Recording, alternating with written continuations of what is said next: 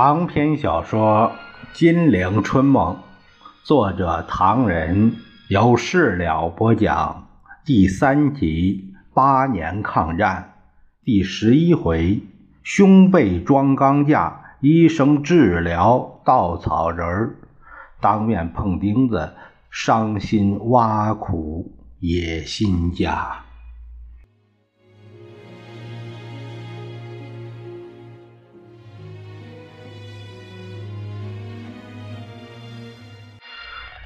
报告委员长，侍卫长胸脯急剧起伏。外国记者一定要见见张学良，或者要见委员长。告诉他们我在养病。是，已经说过了，可他们还是不依，非要见见不可。找找陈主任去。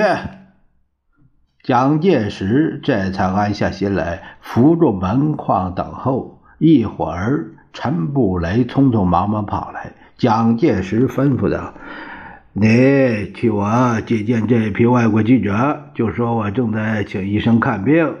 他们如果问张学良在什么地方，可以告诉他们，张学良一到南京，就有朋友们陪着吃饭、逛街去了。什么时候回来不知道。他们如果问会不会杀掉张学良，你就说我蒋某人胸襟如何如何。”他们后悔又如何如何？因此不至于有这种事情。如果他们问，那么张学良会不会吃官司？你就说这件事将由组织一个军事法庭来审判。现在答复为时尚早。总而言之，赶快把张学良的书面道歉分发给他们。我的谈话到晚上再发。还有对张扬训话，你好了没有啊？啊。还差一点点啊！赶快把这批记者打发走。蒋介石看陈布雷同侍卫长离去，便进入了临时的 X 光室。为了要脱衣服，室中除了水厅，还装上了三个电炉，把那个医生热得一身大汗。但为了礼貌，也不便卸下外套。好不容易待蒋介石站定，郑祖木做了个手势，电灯熄灭。瘦骨嶙峋的蒋介石便毫无保留地在 X 光前让医生仔细查看，而出尔反尔的灵魂却似一个稻草人。医生接着一一的摄影，忙了一阵的电灯复明，扯开窗上的黑绒布。蒋介石便由人扶着躺在手术床上进行检查。钟上的长针兜了一大圈子，一小时后，蒋介石的初步检查才算完毕。侍卫们七手八脚替他穿上了整齐衣服。蒋介石开口问道：“怎么样？这个郑祖木经过这么……”一段时间的闷热，几乎晕厥，连忙打开一扇窗子，使劲的抹汗，透了口气说：“ 大的妨碍是没有，不过委员长今后要好好的休息一个时候，是吗？你说是我的伤势很重？不不，呃，委员长肺、心脏、呃，肠胃都很好，都正常。”四肢也未受损，只是呼吸器官有点小毛病，这不不妨事。还有呢，我腰背痛杀在，是是，委员长身上只有腰部、背部的伤势，应该小心。脊椎骨有点变形，呃，但无断裂的现象。肋骨有三根受到猛烈撞击，但也。没有断裂的现象，呃，总算是不幸中的大幸。那该怎么办呢？我想，郑祖木满头大汗，我想。蒋介石非常担心他脊椎骨和肋骨出了毛病，同时从郑祖木结结巴巴的措辞和表情来看，这个伤势委实不轻。而且郑祖木，我想，我想吞吞吐吐说不出来个究竟，心头着实着急。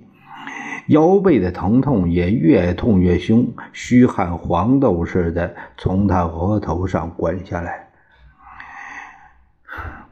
都看透。宋美龄用英语问郑母祖母：“他的伤到底怎么样？”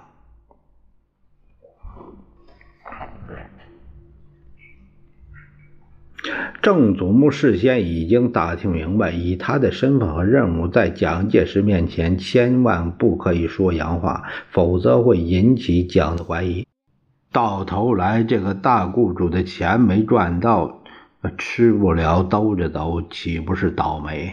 于是他连忙说：“啊，夫人，委员长的伤势不要紧，好好的医治休息，很快会好的。”宋美龄听见他用中国话回答，觉得听不入耳，心头非常反感，但也不便当面的开销，只得冷冷的问：“那你刚才说我想，我想，你想什么呢？”蒋介石睁开眼睛，有气无力的问：“啊，你想想什么呢？”郑祖木再也不能拖延了，壮壮胆子，抹抹汗珠，说。我想给委员长胸背两个地方装上钢架。能能说什么？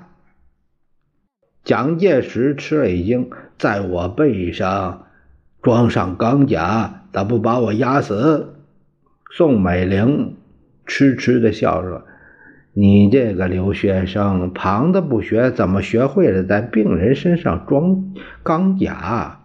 我看你也不是医学院的学生，倒像是个体育系的出身。不过我在美国看棒球比赛，洋基队的队员们身上也没有这玩意儿。郑祖木急得几乎昏厥过去，讷讷的辩解道：“夫人，委员长，我讲的不是不是钢架，是钢架。为了使脊柱骨和……”肋骨恢复原状，不使变形，必须这样做。夫人对美国的一切都很明了，夫人当然知道这样是最新式、最有效的。宋美龄听郑祖木实捧了他一句儿，啊，便改口说道：“大令是的，刚才我听错了，钢架的确是最新发明。”听见是最新发明，蒋介石稍微放心，他边捶背边问：“是不是很重啊？”“不重，不重。”郑祖木安慰蒋介石：“委员长一定不会感到沉重，不过这是治疗的一部分。此外，委员长应该休息。不过我知道委员长日理万机，无法摆脱这么多国家大事。我今天就搬进来住，听候委员长吩咐。”郑祖木忽地拿出皮尺，像一个裁缝似的，在蒋介石身上直量、横量，动手量起来。宋美龄看着他说：“想不到郑医生在美国还学了裁缝。”郑祖木也不便回答，聚精会神的，嗯，忙不迭地记一下蒋介石腰背、胸颈的尺寸，然后翻开病历。逐项问道：“委员长，这个伤势，呃，离开今天有半月了。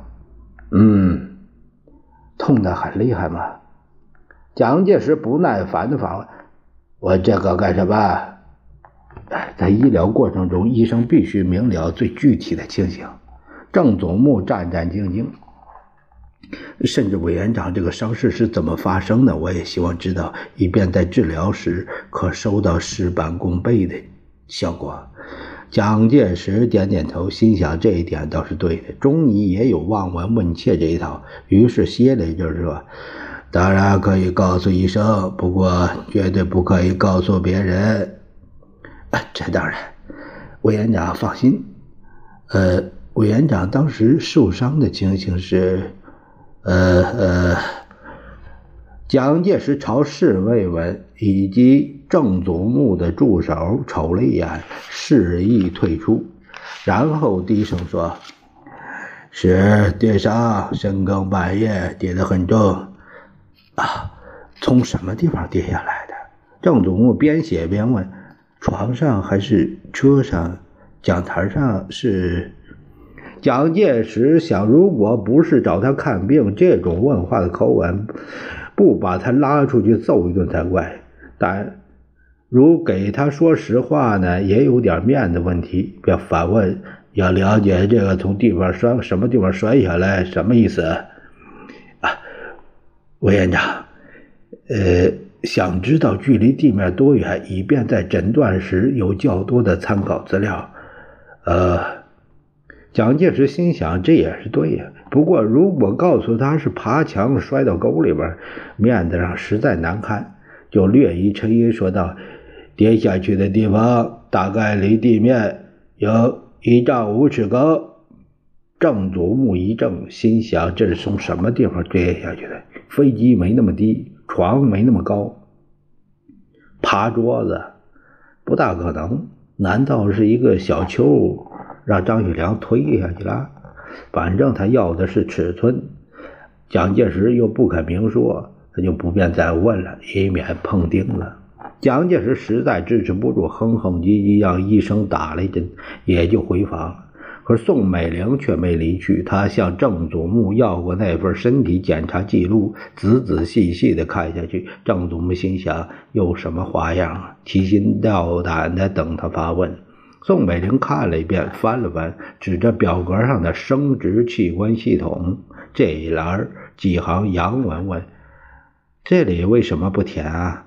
没有检查过吗？”“啊，夫人，我检查过了，为什么不填？因为，因为一切都很正常。那该填上啊。”宋美龄冷冷一笑。郑祖木连忙掏出钢笔，呃，拔掉笔帽，在表格的几行空白地方写上了洋文“正常”。宋美龄板起面孔，用洋话教训他：“都看透，这是医病，不应该草草了事，应该每一部分都填得清清楚楚、明明白白。”是是，夫人。郑祖木见他盯住了这一项不放，着急的便道。委员长，这次病状百分之九十以上都在腰背之上，百分之十呢？呃，其余在腰背附近。郑祖母心想，蒋介石夫妇之间早听说存在着某一问题，这次他查问的目的是希望医生借此机会顺便医治呢，还是想了解一些丈夫的病状有所打算呢？郑祖木正发怔着，宋美龄态度缓和了一些，低声再次问。你看透我的意思是，委员长身体有若干地方曾经生过病，而且病得非常厉害。这一次重重的摔了一跤，会不会旧病复发，或者其他一些旧病会更厉害？郑祖木见他问得很含蓄，他透了一口气：“夫人，我刚才检查很详细。”委员长的旧病不会再犯了。当年给他医治的医生，据说是日本第一流的专家。据我检查的结果，那些日本专家却不错，是吗？宋美龄似乎得到了满意的答复，边走边说：“都看透这个问题，拿来问你，我想不会引起误会的。这是科学。”郑祖木忙不迭地回答：“是是是。”我从来没有没有惊奇过，相反，就觉得夫人伟大。宋美龄笑了笑，好吧，那我回去了。你刚才量了半天，是他，呃，替他量钢架的尺寸？是是是，夫人。呃，你所需要的医疗器材部分费用需要我替你帮忙吗？谢谢夫人，不必了。侍从室已经可以替我解决这些问题。边说边行了个九十度的鞠躬礼，目送宋美龄离开。郑祖木一头往手术床上躺去，过度的紧张使他瘫软了半天。且说那边厢程布雷也很着急，眼看时钟指向了五点，但对张扬训话还没交卷。可是中外记者却存心同蒋介石开玩笑似的，来了一批又一批，拿走一个新闻又要另一个新闻。问过蒋介石，又要当面同张学良面谈，任何一个发言人都不能获得他们的满意，因此对张扬训话就得尽快脱稿，抵挡一阵再说。何况蒋介石最怕英美记者，千万得罪不得。陈布雷一头大汗，终于在五点钟左右三易其稿，完成了短短的一篇训话。匆匆忙忙直奔蒋介石卧室，只见空气紧张，郑祖木正在同蒋介石注射。侍卫长悄悄过来：“委员长刚才昏过去了。”陈布雷把侍卫长往旁边一拉：“，刚才不是好好的？怎么昏过去了？谁知道嘛？”侍卫长叹了一口气：“清官难断家务事。刚才委员长回房以后，夫人不是……”还在同医生说话吗？那时候委员长还没什么，躺在床上哼哼唧唧。后来夫人回房，砰的一声关上房门，两人好像争辩了几句。接着吧，看见夫人出来找医生，现在刚注射过，大概没问题。到底他们为什么呀？哎，反正是这样子。侍卫长看见郑祖木走出房门，便一个箭步奔上去，低声说：“不要紧吧？”啊，已经好了。委员长一定是疼痛难挨，所以一时失去知觉昏了过去。说罢便回房洗手。陈布雷蹑手蹑脚走到蒋介石身边，只见他颧骨突出，脸色铁青，躺在那里直喘气。看见陈布雷手里拿着文稿过来，便手指着示意读给他听。陈布雷读完，蒋介石点点头，有气无力地吩咐道：“呃。”再给我拟个辞职稿子。辞职？陈布雷心头雪亮。问题是，委座目前的健康情形不宜履行，我看还是迈一步辞职吧。不，蒋介石疲乏的摇摇头，还是应该先辞。回头我出席谈话会的时候要强调这一点。陈布雷阻止说道：“谈话。”谈话会，我看还是改期吧。蒋介石摇摇头：“这个会应该开。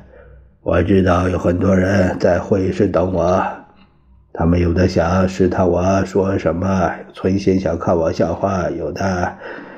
哎呀！”他吃力的撑起来，坐直了身子，先把这个对张扬训稿发出去，同时通知会客室的里面人，这个谈话。马上开始，记者们回避。陈布雷正欲转身出门，侍卫长过来报告：“何总司令觐见委座。”呸！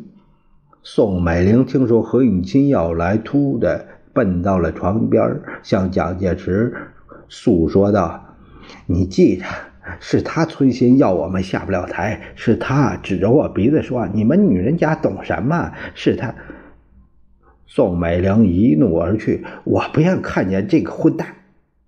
蒋介石也是一肚子火，可是使劲按住，吩咐侍卫长叫他在小客厅、小客厅等我。边说边下床，整整衣服拄着拐杖接见何应钦。啊，景之兄，辛苦了。何应钦直挺挺的站着，脸上一会儿青一会儿白一会儿红，结结巴巴的说：“啊委员长，这次，这次，这次很好。”蒋介石把手杖在地板上重重的一触，强笑着说：“疾风知劲草，我这次收获不少。”何应钦额头上泛着汗珠，不知怎么样的措辞才好。可是他也不含糊，立刻转风使舵，说道：“哎，是啊，委座这次收获真不少。委员长经过这次，在国际间的声望更高了，在国内受到拥护也更热烈。西北共产党的问题也及时解决。委员长的伟大真是无以言喻呀！”